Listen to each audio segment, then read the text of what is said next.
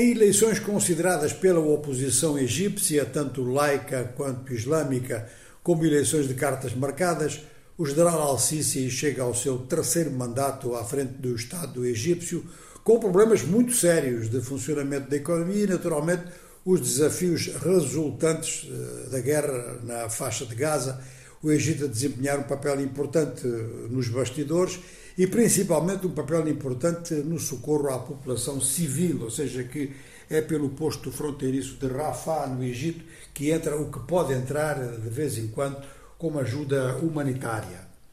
Na República Centro-Africana, então, eh, figuras importantes eh, da empresa norte-americana de serviços de segurança Bancroft chegaram a Bangui.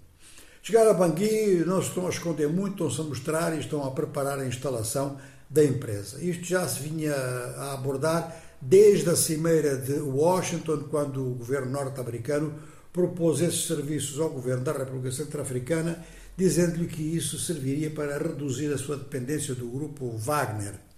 Deu lugar a seguir, estas articulações foram naturalmente conhecidas e noticiadas, deu lugar a uma movimentação de diplomatas russos em direção a Bangui, mas parece que o governo centro-africano optou mesmo por aceitar os serviços dessa empresa norte-americana.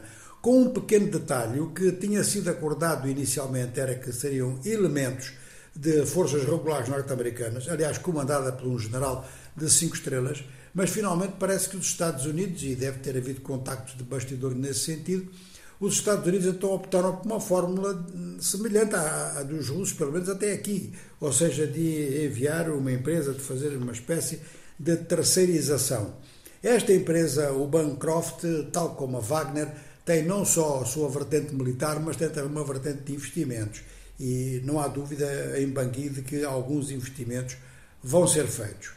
Bom, estes são os elementos principais eh, da atualidade africana neste momento. Agora, há um elemento de caráter geral que é muito importante, que é a questão das migrações. A mídia francesa está a fazer referência à análise das últimas estatísticas sobre a migração à escala mundial. E neste momento há 280 milhões de imigrantes, o que é 4% da população mundial, quer dizer, isto está estável desde 1960.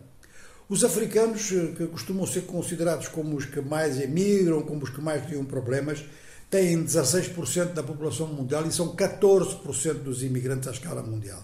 Agora tomem nota, os europeus são aqueles que mais imigram. Os europeus representam 24% da migração mundial, quando eles são 10% da população do globo.